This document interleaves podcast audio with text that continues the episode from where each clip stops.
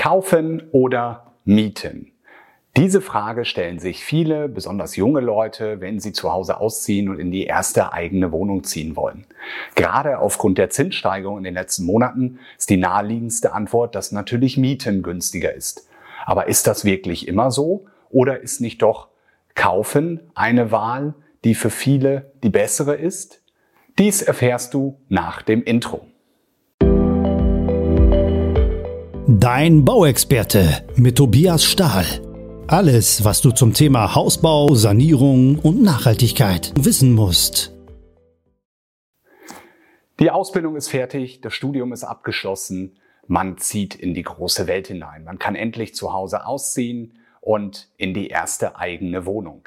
Aber was macht man nun? Mietet man oder kauft man? Was ist die bessere Variante? Was ist die wirtschaftlichere? Und womit hat man langfristig Vorteile. Denn eins ist sicherlich klar, die Miete ist am Ende des Monats weg. Die erhält der Vermieter.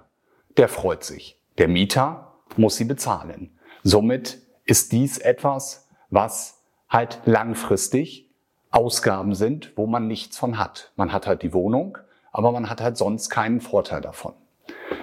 Vor zwei, drei Jahren, als die Zinsen auf einem absoluten Rekordtief waren von um ein Prozent Zinsen, war das natürlich relativ einfach zu beantworten.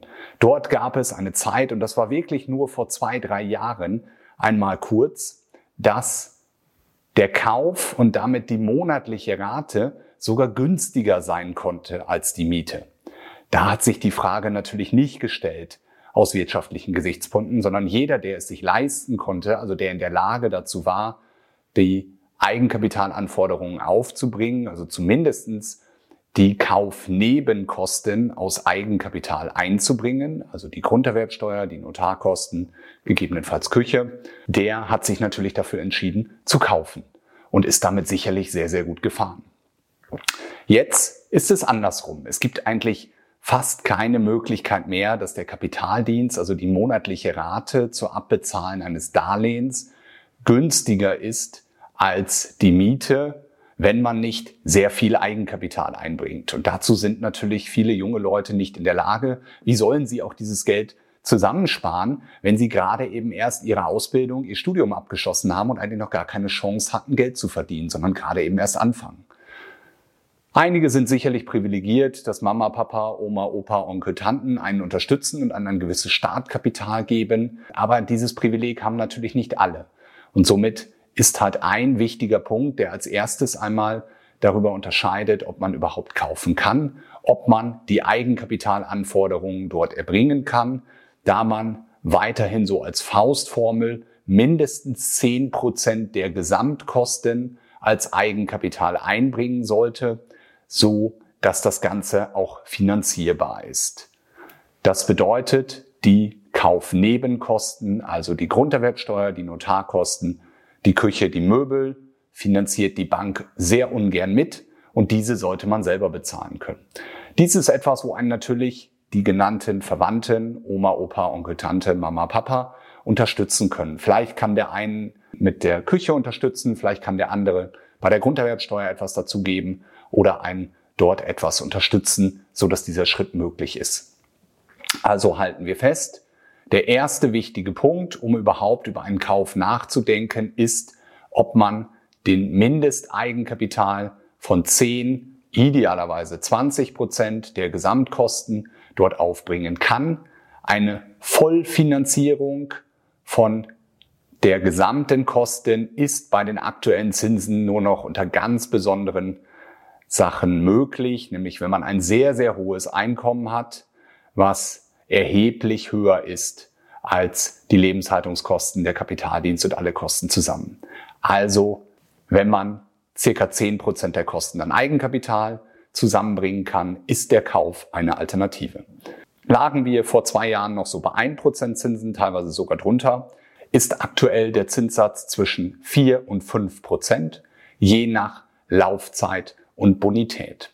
Somit ist jetzt die Frage, macht es überhaupt Sinn zu kaufen, wenn man zwei, drei, teilweise vier, 500 Euro mehr bezahlen muss an monatlicher Rate als an der Miete? Und so ist natürlich die naheliegendste Antwort, wenn die Miete günstiger ist als die monatliche Rate, dann macht es mehr Sinn zu mieten. Aber, wie eingangs schon gesagt, die Miete ist am Ende des Monats weg und bei der monatlichen Rate muss man nun unterscheiden zwischen dem Anteil, der die Zinsen betreffen, also quasi der an die Bank geht, und der Anteil, der getilgt wird, also der quasi das geliehene Geld zurückbezahlt, so dass man Vermögen aufbaut. Und somit ist der naheliegende Vergleich nicht, ist die Miete niedriger als die monatliche Rate, sondern ist die Miete niedriger als die Zinsen. Und hier gibt es nun unterschiedliche Modelle, die wir uns einmal genauer anschauen wollen, um zu schauen, ob für dich nicht doch der Kauf in vielen Fällen die bessere Variante ist. Wenn wir nun einmal zwei Neubauwohnungen vergleichen, eine mit der KfW-Förderung klimafreundlicher Neubau mit QNG, also mit Nachhaltigkeitszertifikat, das, wo ich auch in den vorherigen Folgen immer wieder von berichtet habe, die letzte Förderung aktuell im Neubau. Dann haben wir dort aktuell Anfang August einen Zinssatz, der im zehnjährigen Bereich so bei 0,63 Prozent beginnt, wenn man das Ganze in zehn Jahren zurückbezahlen könnte. Das können natürlich die wenigsten. Dementsprechend realistisch würde man in 25 oder sogar 35 Jahren das Darlehen zurückbezahlen.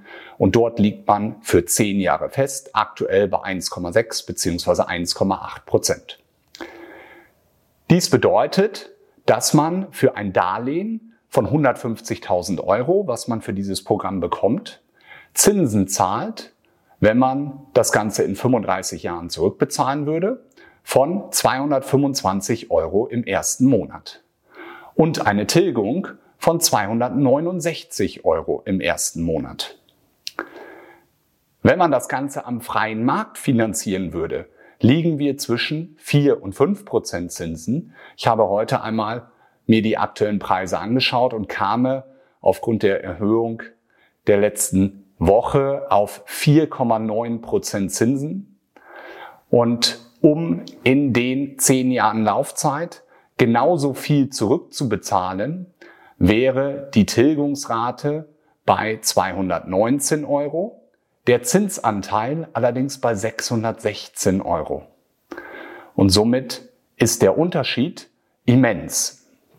Wenn man nun den zweiten Block der KfW dazu nimmt, und der ist bei allen Wohnungen gleich, egal ob sie jetzt besonders nachhaltig sind oder ein Zertifikat erhalten oder auch nicht, ähm, bei 100.000 Euro das KfW-Programm Nummer 124 Dort liegen wir aktuell bei knapp unter 4% Zinsen, 3,85, wenn man es genau betrachtet, und haben somit Zinsen im ersten Monat von 321 Euro für diese 100.000 Euro Darlehen. Die Bedingung dieses KfW-Programms ist, dass man selbst einzieht. Also das erhalten nur Leute, die in die gekaufte Wohnung, das gekaufte Haus selbst einziehen und nicht welche, die als Kapitalanleger die Wohnung vermieten. Der Anteil der Tilgung ist bei 121 Euro und somit, wenn wir diese beiden Wohnungen vergleichen, einmal mit Nachhaltigkeitszertifikat und einmal ohne, dann haben wir bei beiden einen Darlehensanteil von 250.000 Euro. Bei dem Modell mit Nachhaltigkeitszertifikat ist die monatliche Rate bei 923 Euro bei dem ohne bei 1277 Euro. Dementsprechend 350 Euro mehr zahlt man pro Monat für diese Wohnung. Die Miete bei uns hier im sehr ländlichen Bereich würde bei ungefähr 10 Euro liegen pro Quadratmeter. Dementsprechend ist die Miete bei 770 Euro und beide Raten sind natürlich höher das heißt, man zahlt im ersten Moment mehr für den Kauf der Wohnung als für die Miete. 150 Euro mehr mit Nachhaltigkeitszertifikat und 500 Euro mehr ohne Nachhaltigkeitszertifikat. Also wir sehen, wie groß der Unterschied hier ist zwischen diesen zwei Finanzierungsmodellen, beziehungsweise wie viel der Zinsvorteil des Nachhaltigkeitszertifikats hier in diesem konkreten Beispiel bringt. Der wichtigste Punkt, wo ich darauf hinaus möchte, ist, dass wir nun die Zinsen vergleichen mit der Miete. Wenn wir diese beiden Zinsanteile der Darlehen zusammenrechnen, sind wir bei dem Modell des Neubaus mit Nachhaltigkeitszertifikat bei 546 Euro Zinsen und 390 Euro Tilgung. So setzen sich die monatliche Rate dort gerundet zusammen. Somit sind wir bei 546 Euro Zinsen bei dem Neubau mit Nachhaltigkeitszertifikat und 937 Euro Zinsen ohne Nachhaltigkeitszertifikat. Vergleichen wir nun diese beiden Zahlen mit der Miete, denn das ist der wichtige Vergleich. Ist die Miete höher als die Zinsen, dann sollte man eher kaufen. Ist die Miete niedriger als die Zinsen, als das, was man der Bank bezahlt, sollte man mieten. Und hier sieht man ganz klar im ersten Beispiel mit Nachhaltigkeitszertifikat ist man über 200 Euro günstiger von den Zinsen als der Miete. Im anderen Beispiel ist man 150 Euro teurer als die Miete. Somit ist das der ganz große Unterschied, dass man nicht pauschalisieren kann, sondern sagen kann, wenn ich ein Gebäude mit Nachhaltigkeitszertifikat nehme, ist in vielen Fällen der Zinsen bedeutend niedriger als die Miete und es macht Sinn, diese zu kaufen. Denn der zweite Anteil der monatlichen Rate, die Tilgung, ist der Vermögensaufbau. Das ist das, wo ich mein eigenes Vermögen aufbaue. Ein weiterer Vergleich ist, der das noch einfacher darstellt, warum man versteht, warum dieses Nachhaltigkeitszertifikat in der Finanzierung so wichtig und so wertvoll ist. Wenn man diese beiden Darlehen aufsummiert, zahlt man für das Darlehen mit Nachhaltigkeitszertifikat und das Wohneigentumsprogramm zusammen 59.000 Euro Zinsen in zehn Jahren aufsummiert. Ohne Nachhaltigkeitszertifikat sind es 100.000 Euro Zinsen. Also über 40.000 Euro mehr Zinsen in zehn Jahren. Beide tilgen haargenau 50.000 Euro in dieser Zeit. Somit ist das Fazit, wenn ich eine Wohnung kaufe, wo die Zinsen niedriger sind als die Miete und ich in der Lage bin, das Eigenkapital aufzubringen und den Kapitaldienst langfristig zu tragen, also diese 100, 200 oder 300 Euro mehr als die Miete, dass ich mir die wirklich langfristig leisten kann, würde ich empfehlen zu kaufen und nicht zu mieten. Wenn ich das nicht kann, ist die Miete die sinnvollere Variante. Man sollte auf jeden Fall versuchen, neben der Miete etwas zur Seite zu legen und sich etwas Eigenkapital anzusparen, so dass man dann zukünftig auch einmal kaufen kann. Wenn man jetzt davon ausgeht, dass diese Wohnung sich positiv entwickelt und ich bin überzeugt davon, dass eine aktuelle Neubauwohnung mit Nachhaltigkeitszertifikat, die quasi alles hat, was man für die Zukunft braucht. Man braucht sich keine Gedanken mehr machen über das Heizungsgesetz, über irgendwelche Nachrüsten. Man hat nahezu keine Heizkosten mehr mit diesem Konzept. Und all das, wo sich viele zurzeit den Kopf drüber zerbrechen, betrifft einen nicht. Dann ist das eine sehr sinnvolle Variante. Gehen wir davon aus, diese Wohnung im Wert von 250.000 Euro würde um zwei Prozent pro Jahr an Wert steigen. Also wirklich eine sehr konservative Betrachtungsweise und man würde sie nach zehn Jahren wieder verkaufen, dann hätte man einen Wertgewinn von ungefähr 50.000 Euro zuzüglich den 50.000 Euro, den man getilgt hat. Somit hätte man in dieser Zeit 100.000 Euro angespart an Eigenkapital, die man beim Verkauf der Wohnung dann in das nächste Objekt, in das Doppelhaus, Reihenhaus oder sogar in das Einfamilienhaus investieren könnte. Und dies ist genau der Punkt. Aktuell ist es ja sehr, sehr schwer, sich das Einfamilienhaus noch leisten zu können bei den aktuellen Kosten, ganz besonders Zinserhöhungen. Und die, mit denen ich zurzeit spreche, die auch jetzt diesen Schritt noch schaffen, sind eigentlich immer welche, die in jungen Jahren eine Wohnung gekauft haben und nicht gemietet haben. Das heißt, die schon sehr früh Eigenkapital aufgebaut haben, getilgt haben und nun von der positiven Wertentwicklung der Wohnung in den letzten Jahren sehr profitieren und damit einen erheblichen Teil Eigenkapital anbringen können und sich somit auch jetzt noch den Schritt in das Doppelhaus, Reihenhaus, Stadthaus oder sogar ins Einfamilienhaus leisten können. Es gibt zwei Möglichkeiten. Die eine ist, dass man sein Leben lang mietet. Dadurch wird man sicherlich Ausgaben etwas niedriger sein, aber ganz besonders im Alter, wenn man dann von einer Rente noch eine Miete bezahlen muss. Und das ist ja genau der Unterschied zwischen Eigentum und Miete.